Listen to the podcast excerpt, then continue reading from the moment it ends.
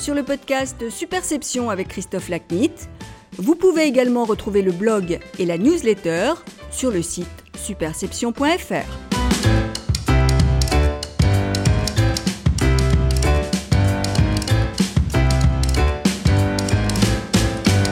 Bonjour, je suis ravi de vous retrouver pour ce nouvel épisode du podcast Superception.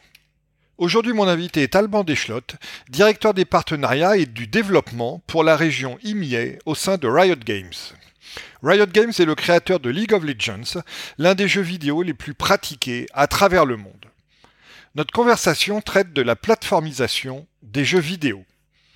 Alban commente notamment son parcours, la portée des jeux vidéo en termes d'audience et d'engagement, leur expansion au-delà de leur activité originelle, l'évolution de la démographie des joueurs, la concurrence croissante des offres des champions du numérique, le développement de réseaux sociaux dédiés aux jeux vidéo, l'ampleur de l'écosystème de l'e-sport, les effets du Covid-19 sur la consommation de jeux vidéo et les innovations actuelles de Riot Games. Il y a quelques années encore, les vecteurs de divertissement étaient des jeux de société. Aujourd'hui, ils aspirent à être des phénomènes de société et plusieurs, dont League of Legends, y parviennent. C'est au fond ce dont nous nous entretenons avec Alban.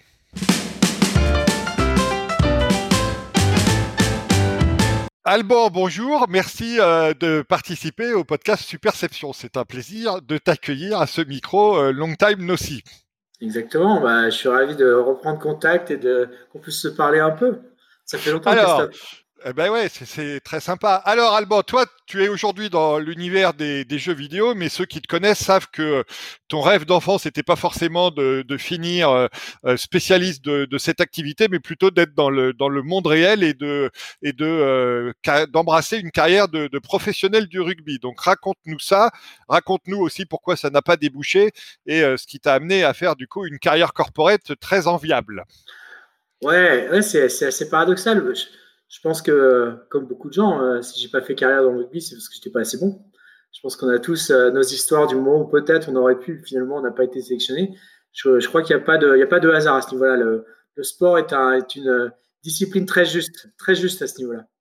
Euh, néanmoins, mon, vœu et ma motivation étaient d'autant plus grande de trouver un moyen de rester proche du terrain.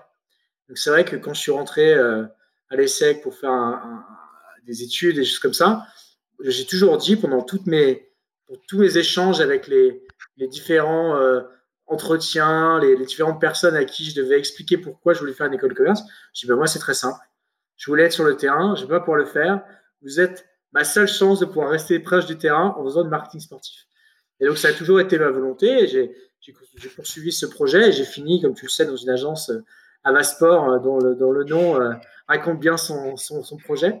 Où nous avons collaboré moi comme client et toi comme euh, comme euh, comme euh, comme conseiller et comme chef de chef de créateur d'idées et, développement de projets. Et c'est vrai que et vrai que même à ce moment-là, je pouvais pas imaginer travailler dans les jeux vidéo. Mais ce qui se passe en ce moment dans les jeux vidéo, c'est que des compétitions de jeux vidéo deviennent des sports. Et les sports deviennent des spectacles. Et par les hasards de la vie, j'ai été sponsor comme toi à l'époque, euh, d'un projet dans les jeux vidéo e-sport. J'ai découvert une communauté extraordinaire qui a le même regard euh, d'enfant que j'avais sur le rugby. Eux, ils l'ont sur euh, des joueurs professionnels de jeux vidéo. Et pris par l'engouement et par aussi ce qui se passe en ce moment dans ce milieu-là dont on va parler, je suis passé de l'autre côté. J'apporte ma compréhension du sport dans un univers qui est en train de le construire. Alors, on va, t'es passé rapidement, Alban, sur, sur ton parcours. On va, on va y revenir deux secondes. Euh, Parle-moi un peu d'abord de, l'expérience euh, chez Avasport, où tu as passé quand même plusieurs années euh, et avec, avec des rôles significatifs à la, à la fin de ton parcours. Et puis après, on parlera de l'expérience de Coca que tu as, euh, que as abordé très rapidement. Ouais, bah, moi, je sais qu'il y avait un modèle de réussite pour travailler dans le sport. C'était Lucien Boyer. Et, Lucien Boyer, c'était le, fondateur d'Avasport. Donc, euh, par, le biais de l'école et d'un programme spécialisé le marketing sportif dont il avait été un des initiateurs, j'ai eu la chance de postuler, d'être pris comme stagiaire chez Avasport. Puis après, petit à petit, euh, j'ai découvert les métiers de la, communication. Alors moi, j'étais, euh, je, suis plutôt, je suis plutôt un besogneux des idées, mais je, suis moins dans l'opérationnel. C'est quelque chose d'un peu particulier. Donc je suis plutôt dans la création, la conception. Et donc ça, c'est plutôt les métiers de planeur stratégique, de directeur du développement. Et c'est vrai que c'est cette carrière-là que j'ai faite jusqu'au moment où j'ai voulu un peu euh, développer et voler de mes propres ailes. Et là, je suis parti en Allemagne comme euh, directeur général d'Avasport. Et, euh, et c'est là où j'ai fait à peu près 10 ans. Donc, une carrière de 10 ans en agence un peu classique, de, de stagiaire à DG très rapidement parce que c'est des, carrières qui vont vite. Avec un seul message à chaque étape un peu clé de ma progression chez Avas, c'est pourvu que je tombe pas chez le client. Être le côté client, c'est l'enfer. C'est que de la politique, c'est euh, euh, gérer les panneaux et la billetterie pour les présidents. Je veux surtout pas faire ça, pourvu que je reste en agence, à créer mes projets, à faire de la créativité. J'avais toujours une phrase un peu bon, qu'on dit pour rigoler dans ces cas-là, à moins que Adidas, Nike, Red Bull ou Coca-Cola viennent me voir, et là, bon, je serais obligé d'y aller. Donc euh, voilà. Et toc, t'es passé avec le côté obscur de la force. Exactement. Et c'est comme ça que j'ai fini chez Coca-Cola, parce que c'est vrai que la, la, proposition est venue à un moment où j'étais au bout de 10 ans, et je me dis, bah, c'est marrant, c'est vrai que ça fait 10 ans que je suis côté agence. Est-ce qu'il n'y a pas des choses à apprendre, à aller voir du côté? Et puis c'est vrai que c'est une marque qui est, qui est, qui est, assez emblématique et qui, on y va avec beaucoup d'humilité et, et, envie d'apprendre parce que c'est une, c'est une, j'ai fait un MBA de marketing euh, en allant chez Coca-Cola. Et, euh, et c'est, c'est cinq ans de ma vie à représenter la, ce que je considère la plus belle marque du monde et à essayer de comprendre comment on pouvait connecter euh, la marque préférée de mes parents, de mes grands-parents, que j'ai découvert sur la, table à manger de mes parents, avec une génération qui, comme toujours, challenge tout et, veut reconstruire ses codes et, créer ses propres univers. Et, comprendre comment cette marque incroyable pendant 130 ans à en permanence regagner les cœurs et les envies et les émotions des ados et des jeunes adultes. Euh, c'était un challenge assez intéressant et évidemment le, le, sport, la musique, le divertissement, les jeux vidéo, on va en parler. C'était euh, un outil extraordinaire et c'est vrai que c'était euh, assez sympa de pouvoir euh, être Monsieur Coca-Cola dans ces univers-là.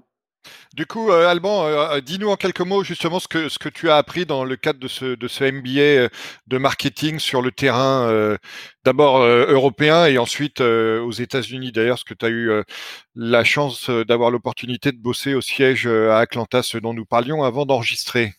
Ouais, bah, bah tout d'abord, moi, comme je venais de l'agence de, com, j'ai compris la différence entre marketing et communication.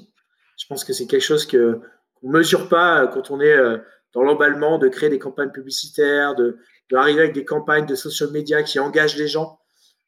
On ne voit pas ce qu'il y a derrière sur les enjeux industriels, d'aliments stratégiques, produits, marketing, qui ont derrière des besoins de promotion de communication, mais qui en découlent. Et ça, je pense que ça m'a permis de mieux articuler ma compréhension de ces enjeux-là.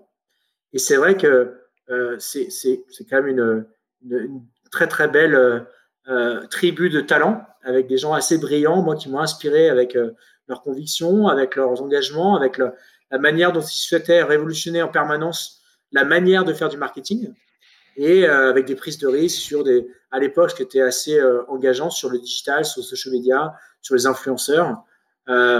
Et, pas uniquement avec une envie de le faire pour faire une belle campagne ou pour faire une opération qui va faire un gros impact pour un lancement de produit, avec cette idée que le seul niveau euh, acceptable de performance, c'est d'être les meilleurs et de gagner et de grandir, alors que c'est déjà été le cas pendant 130 ans auparavant.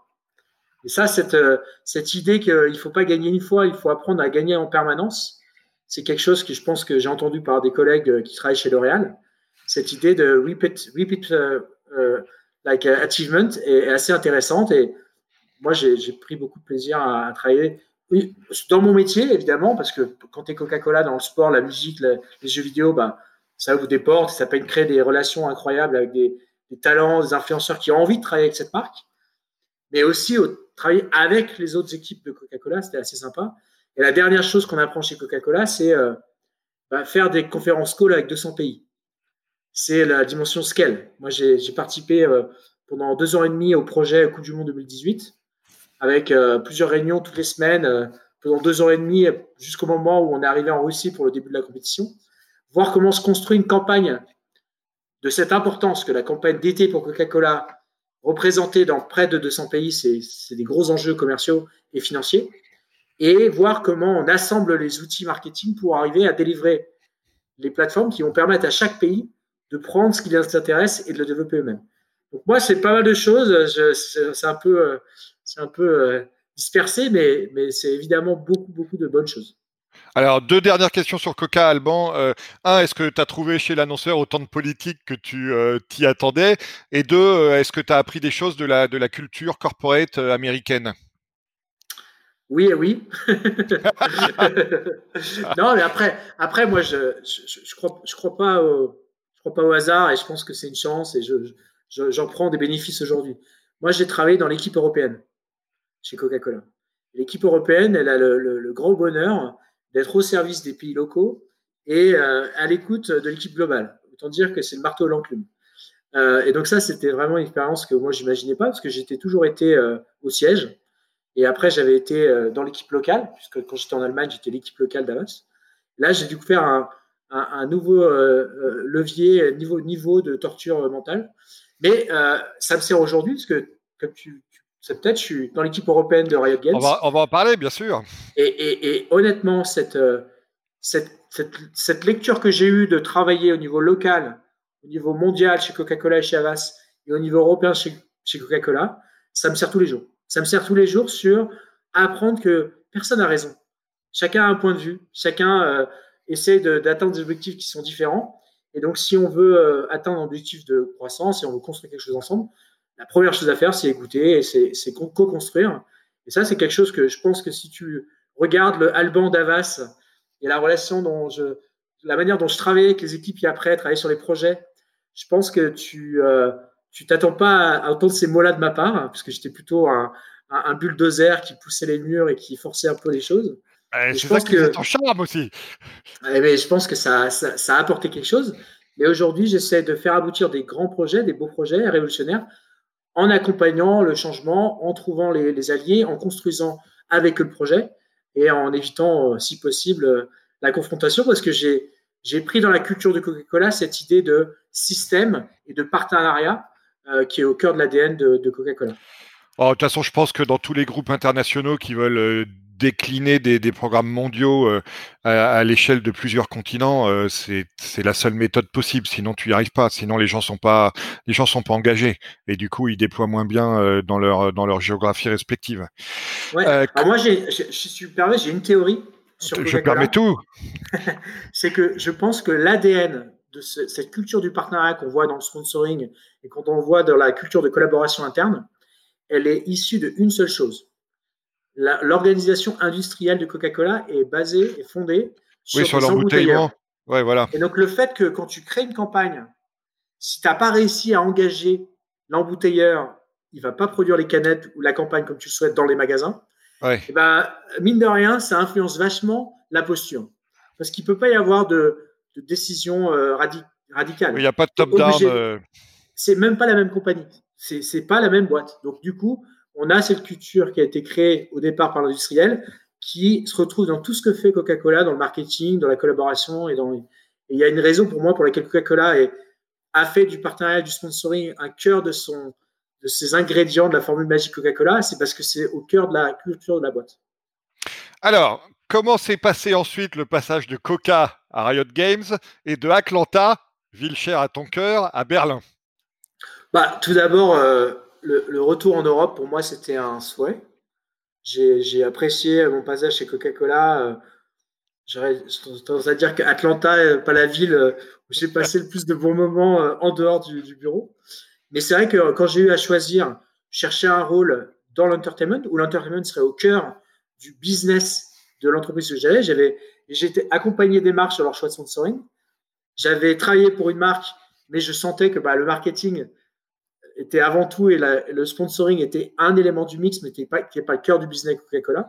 Et donc, je souhaitais dire, bah, comme mon cœur de métier, c'est ça, j'aimerais aller dans une industrie où c'est le cœur du business. Donc, euh, je pouvais aller dans le sport, je suis allé dans les jeux vidéo pour des raisons aussi de, feeling que c'était un endroit où il fallait aller à ce moment-là. Et j'avais des options aux États-Unis, parce qu'il y a beaucoup d'éditeurs de jeux vidéo aux États-Unis, mais mon choix s'est porté vers, vers l'opportunité avec Riot Games, aussi pour retourner en Europe. Moi, je sais que, bon, comme tu sais, je parle quelques langues et j'ai cette euh, un peu cette, chance de pouvoir parler en allemand, en espagnol, en français, en anglais. Et donc, je trouvais que c'était un peu dommage d'aller m'enfermer en Californie euh, ou au Canada plutôt que pouvoir vivre euh, ce, qui fait partie de moi, c'est-à-dire cette pluriculturalité de l'Europe. Et puis être à une heure de Paris alors qu'on a une des plus belles villes du monde où on habite tous les jours, c'est assez sympa. Ouais, c'est cool. Alors, pour les gens qui ne connaissent pas forcément Riot Games, dont on va parler plus longuement euh, dans la deuxième partie de l'interview, euh, fais-nous une petite présentation euh, du, profil de la boîte, et puis raconte-nous aussi assez brièvement ce qu'on va en reparler tout à l'heure, à quoi correspond ton rôle et ta responsabilité sur le, sponsoring et le business development pour, pour euh, le l'e-sport en Europe. Voilà, comme ça, ça introduit le sujet. Puis après, on va passer à la, à la deuxième euh, partie de notre conversation. Alors, Riot Games, c'est un éditeur de jeux vidéo. Donc, euh, le, métier de base de, de Games, c'est de développer des jeux et de permettre aux, joueurs de, s'en emparer. c'est un, éditeur qui a été créé par deux fondateurs avec une vision assez radicale qui ont dit nous, on va créer l'organisation la plus player-centric au monde on est un éditeur de jeux vidéo, c'est quand même assez ambitieux parce que en théorie, tous les éditeurs ne jouent que pour les joueurs. Euh, mais en l'occurrence, c'était des choix avec euh, le choix de plateforme. Tous les, tous les grands consultants, on leur disait il faut aller sur le mobile, il faut aller sur Facebook, c'est the place to be. Dis nous, on va être sur PC only. déjà, c'était assez, assez particulier. Deuxième modèle, c'était de dire, d'un point de vue économique, il faut coursoir un jeu pendant 5 ans, le vendre dans une boîte pour 50, 100 euros par boîte, et après travailler sur le prochain jeu. Mais je nous, on va lancer le jeu et on va l'améliorer tous les 15 jours. Ça fait 11 ans que ça dure. Et le jeu est gratuit. Je dis, ah oui, ça c'est possible, mais à ce moment-là, il faut que les gens payent et il faut que vous les forciez à payer à l'intérieur. Tout ce qu'on va vendre dans le jeu, ce sera de la cosmétique. Alors c'est assez incroyable quand tu regardes 10 ans. Alors le, jeu, le jeu en question, il faut quand même qu'on dise que c'est que c'est League of Legends, euh, LOL pour les intimes, euh, dont, dont, tu parles, et on va en parler beaucoup tout à l'heure, notamment quand on va parler de la dimension que ça prend euh, au niveau des tournois de e-sport et tout ce qu'il y a. Pour, voilà, pour les auditeurs qui découvrent l'univers du, du, jeu vidéo et de l'e-sport, euh, même si ça vous paraît très étranger, restez bien euh, avec nous, parce que vous allez découvrir une dimension extraordinaire, y compris en, en, en ampleur de, de cette univers que vous ne soupçonnez peut-être pas. Voilà, excuse de l'interruption, euh, Alban. Non, si, eh, donc League of Legends, c'est un peu un phénomène de société. Euh, c'est un jeu qui a été lancé euh, pour être avant tout communautaire et qui aujourd'hui a plus de 300 millions de personnes qui l'ont téléchargé. L'été dernier, on avait un pic à 8 millions de personnes au même moment. C'est quand même assez incroyable en termes de quantité. je pense que, en comparaison, c'est la, la, taille de FIFA, qui est un jeu de foot. La différence, c'est que FIFA, c'est tous les ans, alors que ce jeu-là, c'est le même depuis 11 ans. Alors, c'est pas vrai, parce que tous les 15 jours, il est, euh, amélioré, il est modifié. Certains disent modifié, pas amélioré, mais bon, en tout cas, il est, euh, modifié en permanence avec cette idée d'engagement constant. Et je pense que nos fondateurs, et ce qui, explique que aujourd'hui le jeu a autant de succès, on ne sait pas, parce que si on savait, on serait, les rois, mais ce qu'on pense, c'est qu'il y a d'une part l'accessibilité du jeu, jeu gratuit, euh, le fait qu'on n'ait rien à payer pour gagner. La deuxième chose, c'est l'actualisation en permanence du jeu. On a euh, près de 3000 personnes qui travaillent à développer le jeu et à l'améliorer. Et euh, une idée, dès le début, qui est de dire, on va créer un jeu qui sera consommé comme un sport. Alors, consommer comme un sport, c'est apprendre à s'améliorer, euh, performer, jouer en équipe, c'est plein de choses. Mais c'était aussi l'ambition de créer une plateforme pour les meilleurs joueurs du monde pour pouvoir s'affronter. Et donc très tôt, les fondateurs ont dit, on va pas faire des campagnes de pub, on va investir dans une plateforme qui, est, qui sont des compétitions qu'on va financer au départ, qui vont devenir une, sorte d'outil d'inspiration, d'aspiration pour les joueurs, et qui, si on parle marketing, est un outil de rétention.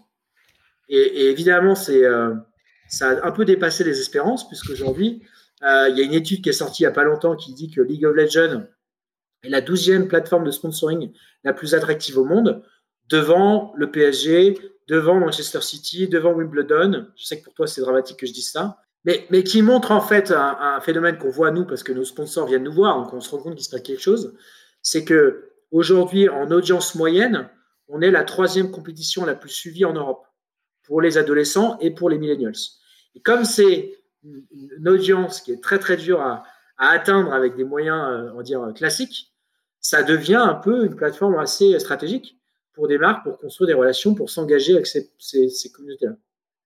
Écoute, euh, mon cher Alban, tu crois-le ou pas, mais j'ai conseillé la semaine dernière à un client d'investir dans l'e-sports. Donc euh, très très très bon très bon conseil. donc nous sommes nous sommes en face sur le constat. Euh, ok, donc cette présentation de ton employeur étant faite, raconte-nous en, deux trois mots quel est quel est ton rôle. Alors moi, je, je travaille au sein de Riot Games en Europe, basé à Berlin. Et euh, pour tout ce qui est IMIA, donc ça va de l'Islande à la Turquie, on va dire, euh, je travaille pour développer les partenariats avec des tiers. C'est d'une part euh, des choses liées à la compétition, donc les droits médias. en ce moment, on a une discussion assez sympa avec Google et Amazon. c'est la partie sponsoring. On a des marques comme Kia, Alienware, Beko, à qui on travaille sur des plateformes de sponsoring comme tu les connais, on s'associe, on a de l'intégration dans la diffusion, on a des événements, on crée du contenu pour eux. Et comme euh, Riot Games 1S à la fin de Games, cette année, on a lancé euh, quatre jeux. C'est la première fois en 11 ans qu'on a plus qu'un jeu, mais on a accéléré d'un coup. Et euh, comme on lance des nouveaux jeux, on, développe aussi des collaborations avec des plateformes, que ce soit Apple et, et, Android pour pas les citer, avec des, consoliers, avec des choses comme ça, qui vont permettre de lancer le jeu. Et à ce titre-là, on, développe aussi des partenaires marketing, qui est une extension de ce qu'on faisait avant d'un point sponsoring. On va proposer à des marques de s'associer à nous pour lancer les jeux. Donc ça, c'est une nouvelle composante. Moi, je suis rentré chez Riot Games pour travailler dans le sport, parce que pour eux, c'est le sport de League of Legends. Et maintenant, je suis en train de rentrer dans le cœur du business, c'est-à-dire je travaille maintenant sur les partenariats liés aux jeux vidéo. Ce qui est assez intéressant pour moi, qui ne suis pas un, un natif de l'industrie des jeux vidéo. Il y en a très peu euh, chez Riot. Euh, et, c'est vrai que moi, je leur apporte une compréhension de ce que sont les attentes des marques. Et, euh, eux, ils m'expliquent les jeux vidéo. Alors, dernière question, Alban, sur, sur Riot et, ton vécu au sein de Riot. comment tu décrirais les différences de culture entre Coca et Riot? Qu'est-ce que tu as appris de nouveau? Qu'est-ce que tu as découvert en, arrivant chez, en arrivant à Berlin? Euh, Games, c'est une boîte euh, qui est l'enfant de deux cultures. La culture startup de San Francisco et la culture des jeux vidéo. Donc la culture des jeux vidéo, c'est l'excellence du produit, tout pour le produit. Il faut que l'expérience du joueur soit la North Star de tout ce qu'on fait. Et c'est d'ailleurs ce qu'on se demande en permanence, c'est quelle est la valeur ajoutée pour le joueur. Première question qu'on va poser à, à peu près tout ce qu'on va pouvoir imaginer comme tactique et opérationnel. Va dire ben, qu'est-ce que ça veut dire pour le joueur? Et euh, l'autre côté, décentralisation, euh, euh, product owner, organisation matricielle, décision agile sur tout ce qui est organisationnel. Donc, quand c'est une boîte de 50 personnes comme ils étaient il y a 11 ans, c'est plutôt logique parce qu'on a une, agilité de start-up naturelle. Aujourd'hui, on, on, est autour de 3500 personnes et on a des principes de collaboration de start-up. Donc ça, c'est assez ambitieux je suis assez euh, épanoui euh, dans, ce, dans cette culture-là. C'est vrai que après avoir vécu dans un monde un peu plus pyramidal, un peu plus structuré, un peu plus euh, à 18 mois, basculer dans un monde où on peut remettre en cause 50% de notre stratégie à trois mois sur, une, sur un, choix managérial, ça, a été un, coup de boost. Et honnêtement, à, à, à poste équivalent, je suis allé chez Ariot pour cette culture-là, pour justement avoir, reprendre un peu l'énergie qu'il y avait en agence de cette, euh, de cette, euh, de ce time to market, de cette agilité, de cette construction au projet qui me plaisait euh, quand j'étais en agence. Alors, on va passer au, deuxième chapitre de notre conversation, Alban, euh, pour euh, parler d'un phénomène que, que, beaucoup euh, évoquent et que j'ai moi-même régulièrement abordé dans, la newsletter Superception, qui est la plateformisation en cours des, jeux vidéo. alors, pour dresser un peu encore le, tableau pour, pour ceux de nos auditeurs qui ne seraient pas familiers avec le, le secteur, donc il faut savoir que les jeux vidéo aujourd'hui représentent un marché considérable, avec 3 milliards de personnes qui jouent, donc c'est euh, environ 40% de la, de la, population mondiale, un chiffre d'affaires annuel de 200 millions, de 200 milliards euh, de dollars, qui est par exemple largement supérieur à celui de, l'industrie euh, du cinéma. Et incidemment, les deux données, le nombre de joueurs et les revenus, connaissent une croissance à deux chiffres qui n'est pas uniquement liée au, au, confinement dont on reparlera tout à l'heure. En outre, on voit qu'il y a de plus en plus d'activités numériques, le chat, le social, le shopping, les événements en ligne, etc les événements directs aussi qui se déroulent de plus en plus au sein des jeux vidéo, qui deviennent une forme de, hub pour la vie numérique d'un nombre croissant d'internautes. Alors, première question par rapport à ça, comment Riot Games aborde-t-il cette plateformisation des jeux vidéo et dont, vous êtes en partie aussi à, l'origine par rapport à l'approche que tu évoquais, et que faites-vous pour en tirer parti? Alors, je, pense que la manière dont on réfléchit à ça à nous, c'est plutôt l'inverse, c'est de dire comment on peut apporter plus de valeur ajoutée à l'expérience. Et si tu regardes un peu un modèle Disney, où euh, au cœur, il y a le, le, film d'animation qui va créer des histoires qui vont se retrouver dans les parcs, qui vont se retrouver dans des choses comme ça. Nous, on, va, on va faire la même chose. C'est-à-dire qu'à partir d'un jeu qui a des histoires, des champions, des, on va créer du sport, on va créer de la musique, on va créer des événements, mais peut-être avec une logique économique inversée. Par ça, je veux dire que Disney a plutôt des films qui sont en déficit, qui, coûtent très cher à produire. En revanche, ils vont générer beaucoup plus de profits avec les activités annexes. Nous, c'est exactement l'inverse. Le sport est déficitaire, la musique est un projet. On est en train de créer une série d'animation pour le streaming qui sera euh, l'équivalent des grands euh, shows pour euh, Netflix, mais qu'on va pas forcément rentabiliser dès la première sortie.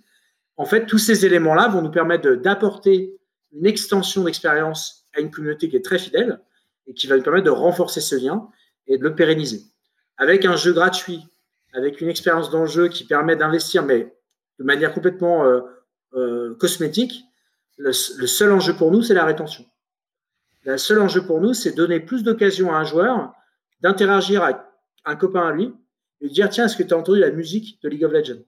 On va créer toutes ces, expériences qui vont permettre autant de plateformes pour euh, garder une communauté avec nous et lui permettre de partager avec d'autres ce qu'il est en train de vivre.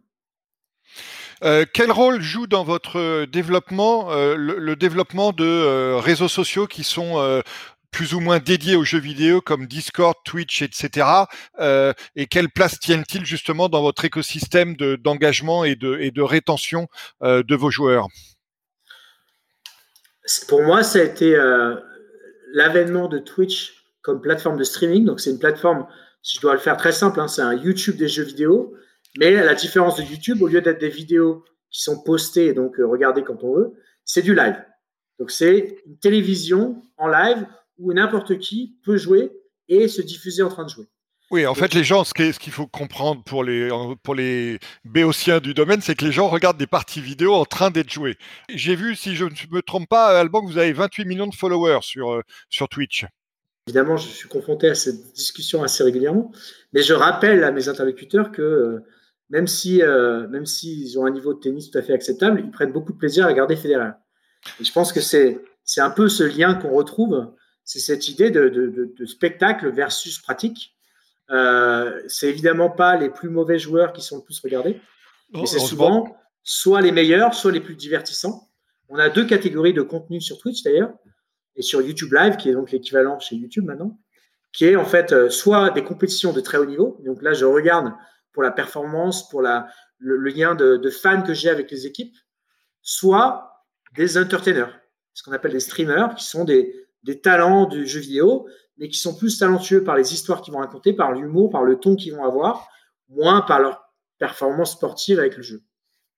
Et incidemment, d'ailleurs, on, voit que Twitch commence à être euh, utilisé aux États-Unis pour euh, pour faire des de, de l'outreach politique, parce qu'on a vu AOC, la, fameuse jeune euh, parlementaire démocrate, enfin représentante démocrate de l'État de New York, qui a fait une sorte de, de meeting virtuel en jouant aux jeux vidéo sur Twitch il y a il y a, il y a deux trois semaines pour inciter les jeunes à aller voter, et qui a eu un grand succès, pas forcément d'ailleurs pour son talent de joueuse, mais plus justement, comme tu disais, pour son talent de, de commentatrice, d'entertainer et d'interaction avec les joueurs euh, qui, qui, jouaient avec elle euh, dans, dans la partie qu'elle a jouée. Donc ça correspond exactement à ce que tu décrivais. Ouais, je pense que les, les gens s'attardent beaucoup sur les chiffres de reach, d'impact de, de, média. Euh, moi, je pense qu'ils devraient regarder un peu plus l'engagement. Euh, L'exemple en France qui est très très fait, connu, c'est Zerator, qui est en rassemblant euh, une cinquantaine de talents de cet univers des jeux vidéo, ont réussi à collecter, je crois, près de plusieurs millions d'euros pour, euh, pour, une grande cause. Et ça montre qu'en quelques heures, avec l'impact qu'ils ont sur l'opinion de leur communauté, ils sont capables de générer des mouvements de société assez incroyables. Et ça, je pense que nous, on le revoit très régulièrement. On a battu le record, le Guinness Book des records de donation de sang en Hollande pendant 24 heures. Alors, souvent, on me dit, est-ce que vous pensez que vous êtes capable de faire bouger les comportements? Parce que c'est bien les impressions, c'est bien la, média. Bah, moi, je leur réponds, bah, on a réussi à faire demander aux gens de donner du sang, donc je vois pas ce qu'on peut faire de plus. C'est quand même le niveau ultime d'engagement, c'est donnent leur sang à la suite d'une campagne. C'est clair, c'est clair. Euh, comment alors vous, tu, tu, as décrit les, les, innovations nombreuses que vous avez faites, euh, notamment euh, au départ de, de, de l'entreprise, à la création de l'entreprise. On voit aussi que vos concurrents dans des domaines différents innovent beaucoup. on parle beaucoup de Fortnite dans, dans ce domaine. ils ont fait leur blackout, ils ont fait le, le, concert avec Travis Scott, etc. Quels sont aujourd'hui le type d'innovation sur lequel vous travaillez? Alors Évidemment, ceux que, que tu peux évoquer. Hein. Peux évoquer les choses qu'on a vues récemment. Euh, il y a très peu de compétitions sportives qui ont, eu lieu euh, euh, à cause du Covid. Nous, on a réussi à, faire nos compétitions toute l'année parce que les joueurs peuvent être maintenus dans des, dans, des lieux protégés et jouer à distance. Donc ça, c'est une chance qu'on a. Le problème des, des, lieux à distance, c'est la latence. quand on est sur des joueurs de haut niveau de jeux vidéo, on parle de 8 microsecondes de différence entre le moment où ils bougent leur souris et ce qui se passe dans le jeu. Et dès qu'on est à 10 km, 20 km, 50 km de distance, il va se rajouter une microseconde. Et ça, pour eux, c'est l'équivalent d'un frottement de la chaussure de Zidane sur le ballon. C'est vraiment le même niveau de, précision.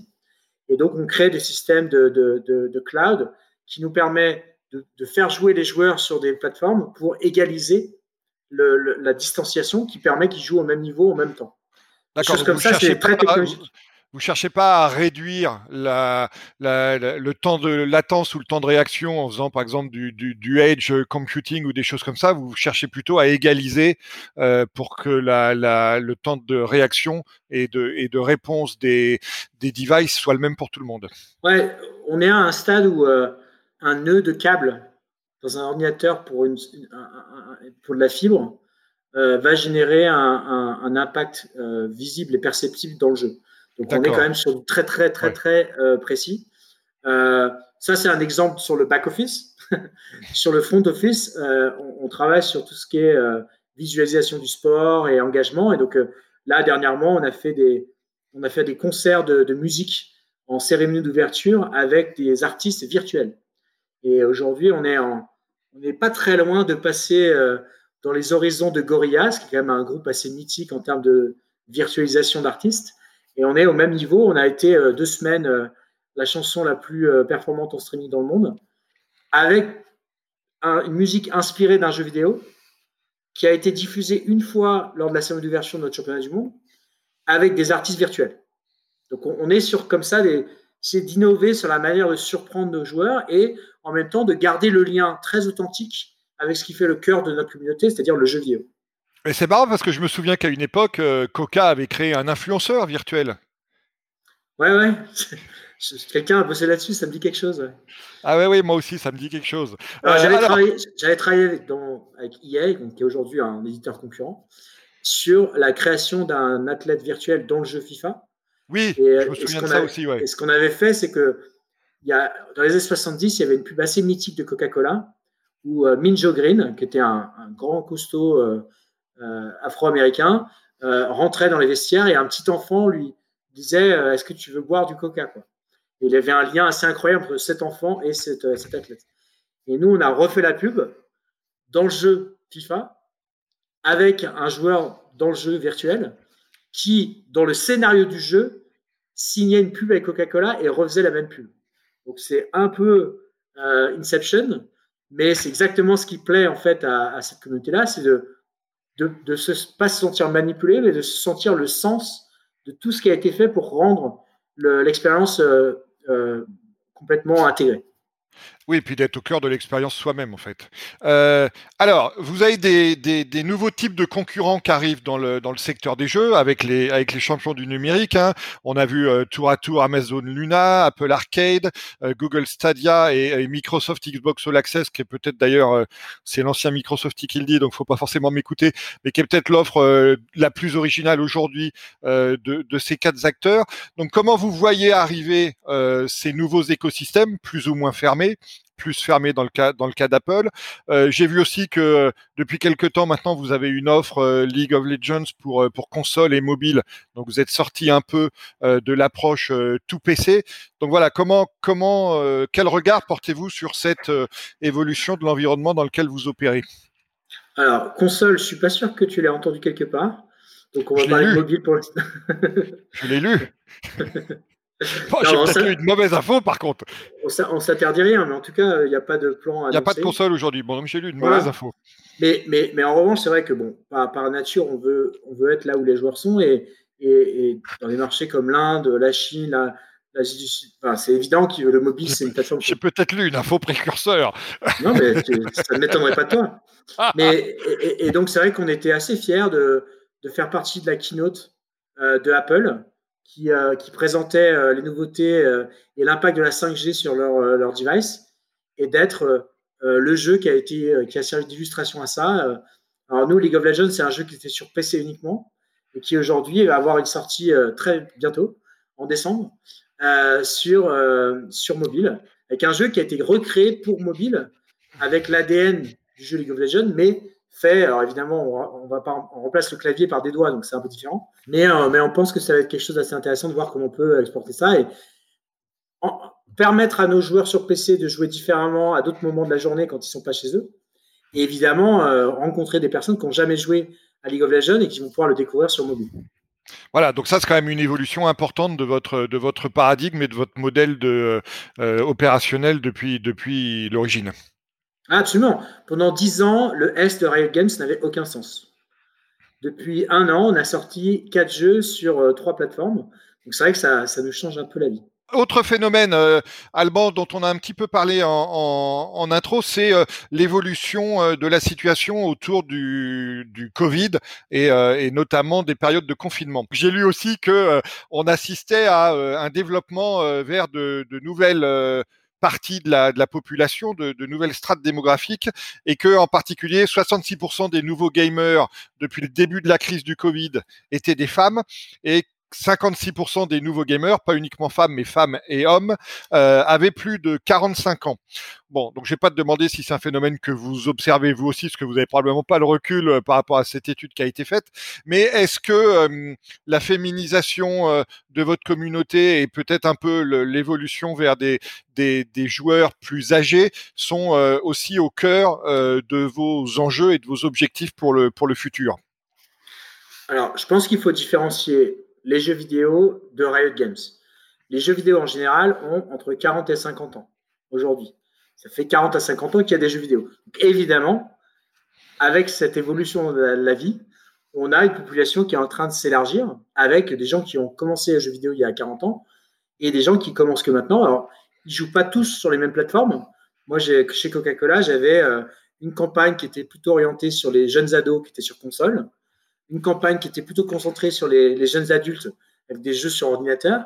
Et puis, si je voulais euh, toucher euh, ma mère qui est euh, complètement addict à Candy Crush, j'allais sur mobile. Et on avait cette stratégie par plateforme qui est le, premier driver de, ciblage quand on réfléchit à, l'âge.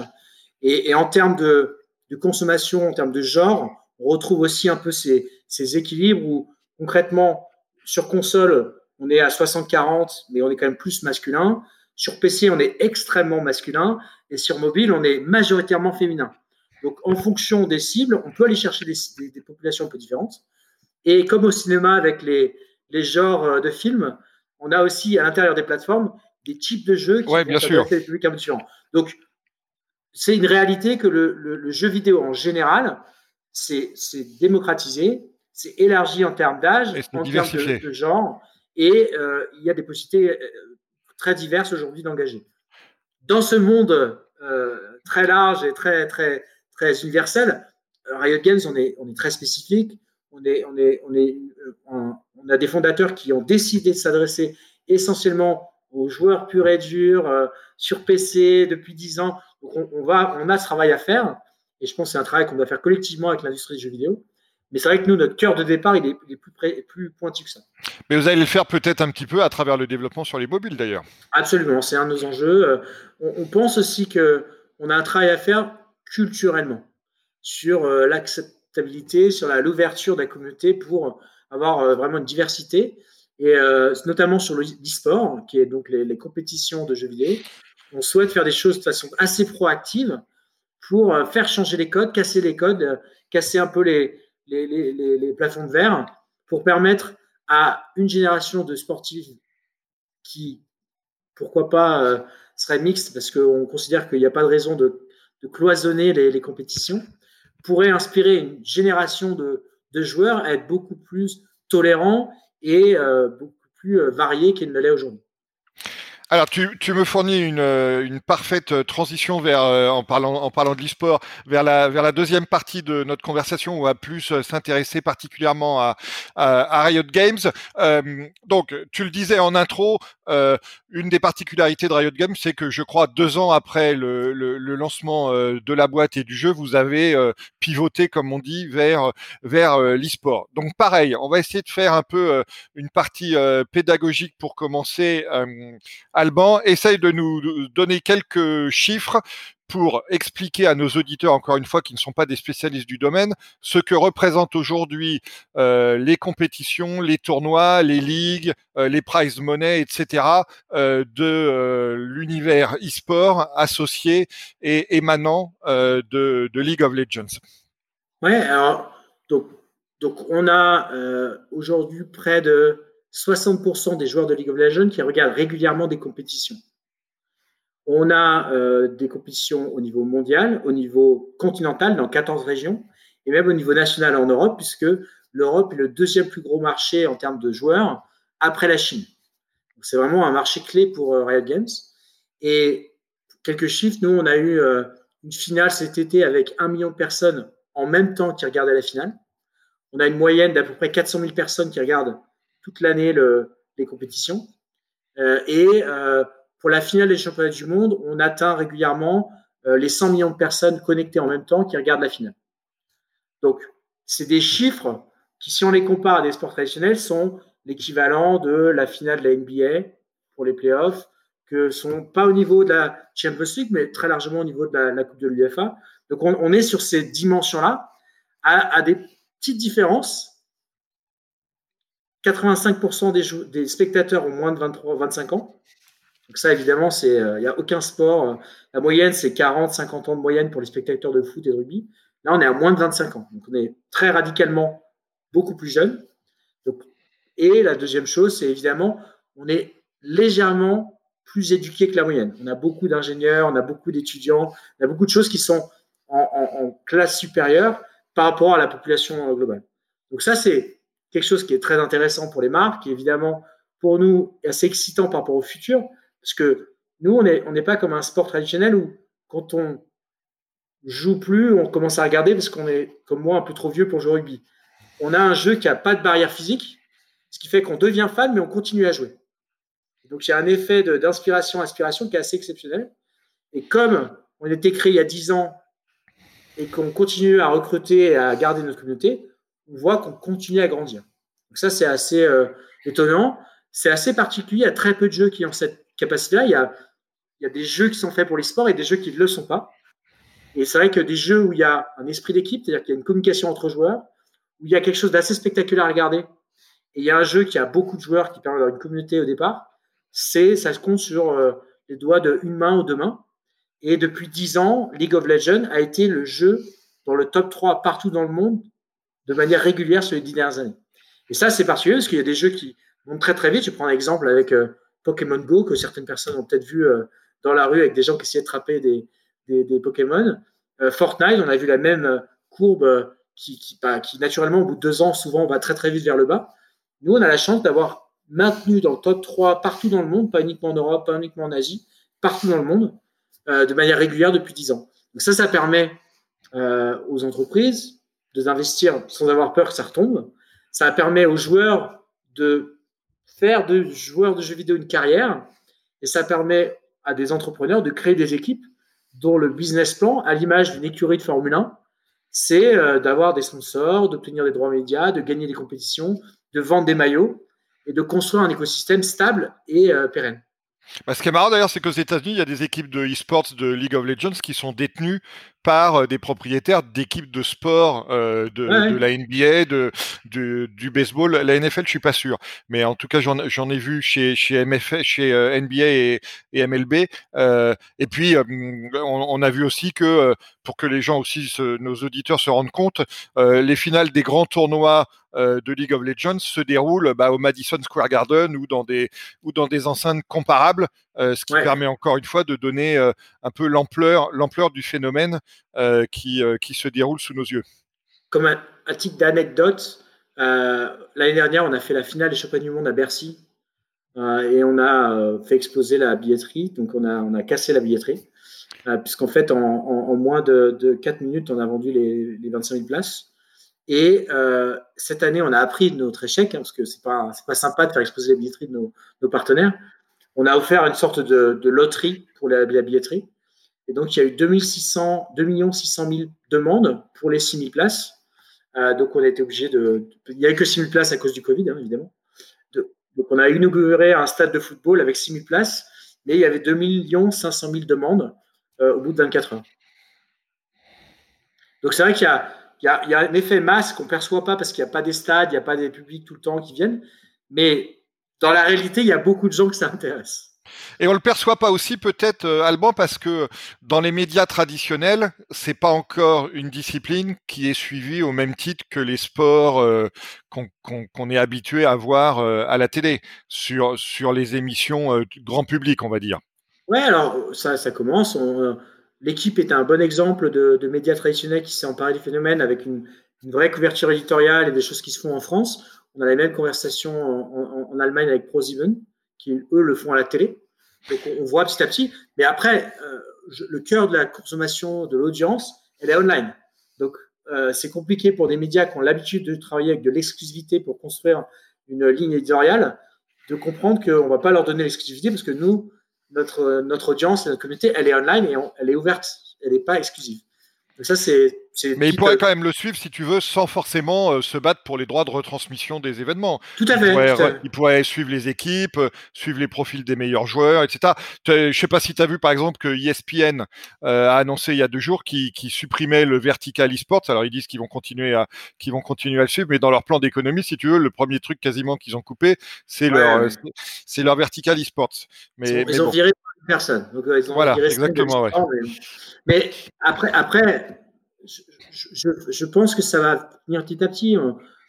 On, est, aussi sur un cycle long. On n'a pas peur de, penser à 10-15 ans. Et, aujourd'hui, euh, ça se fait petit à petit. On a, si on compare les dix dernières années, l'évolution qu'on a vue, euh, on est allé très très vite. On est un sport très très jeune et il faut donner du temps au temps. Et, les évolutions, elles se font petit à petit. Aujourd'hui, on a des, appels à candidature de, villes pour euh, accueillir nos compétitions.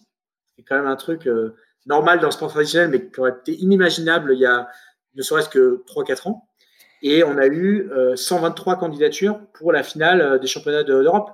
Donc, pour, des, pour un univers de la, collectivité territoriale où on ne s'attend pas à avoir une, compréhension rapide de ce genre de phénomène, on voit que ça a déjà basculé. Donc, on n'a pas de, on on pas de, stress par rapport au temps. Et on, voit que, de par des effets de démographie, notre sport va continuer à grandir et on va faire tout pour accompagner cette évolution pour qu'elle soit le plus pérenne possible. Alban, on, va parler un peu plus précisément de, ce que tu fais pour, euh, terminer cette interview. Euh, première petite question pour introduire le sujet. Quels sont, qui vous voyez aujourd'hui comme vos principaux concurrents? Et deux, explique-nous le rôle euh, des, partenariats et de ce, sur quoi tu travailles pour développer la communauté et faire cette activité de, rétention qu'on a évoquée déjà à plusieurs reprises depuis le début de notre conversation. Alors, en tant que, en tant que sport business, compétition sportive qui est à la recherche de médias et de sponsors et de vidéos on n'a pas vraiment de concurrence dans le monde de jeux vidéo en Europe. On est très largement au-dessus de tous les autres acteurs et on, joue un rôle plutôt de leader par rapport à ça, à développer, à faire la pédagogie de cet nouvel univers.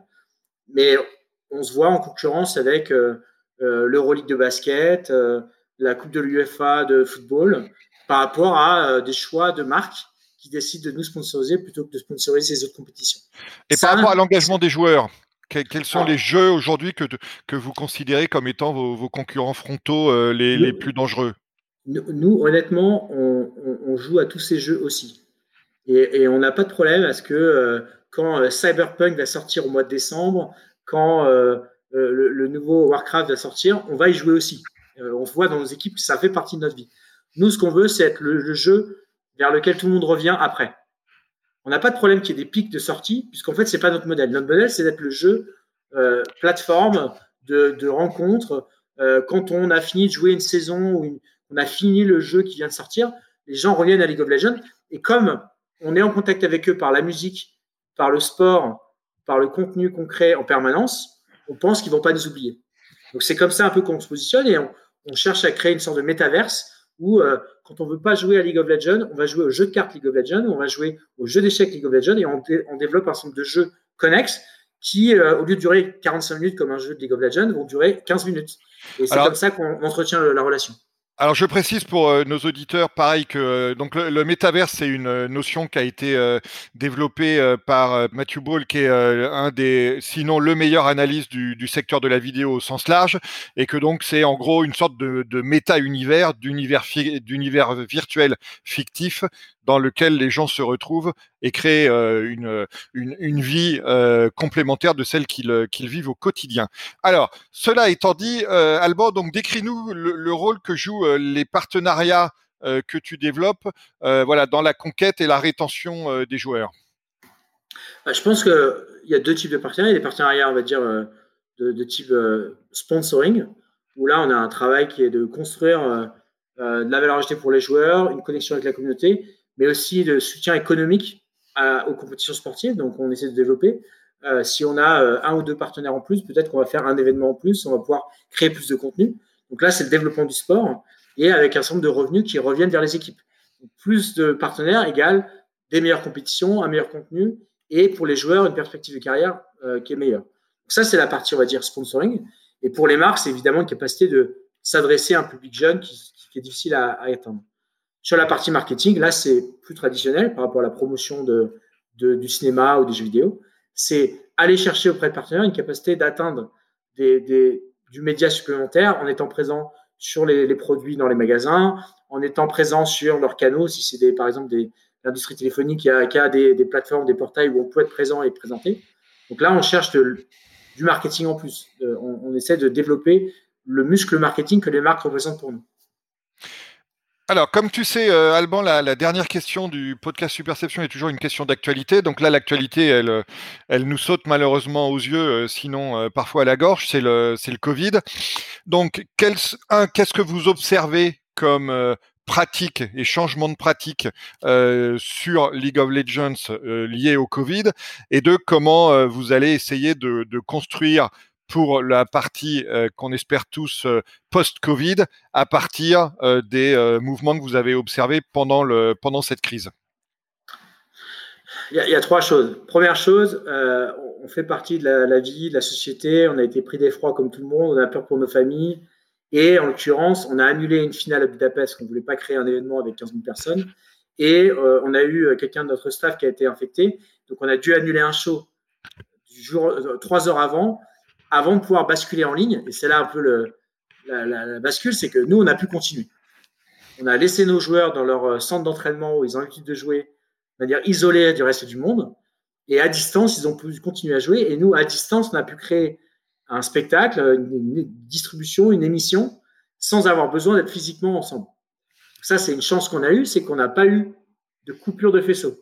J'ai des gens qui travaillent euh, dans des clubs de football de Ligue 1, qui travaillent à la FIFA, euh, qui devaient organiser des JO au Japon, bon, bah, eux, euh, la, lumière s'est éteinte.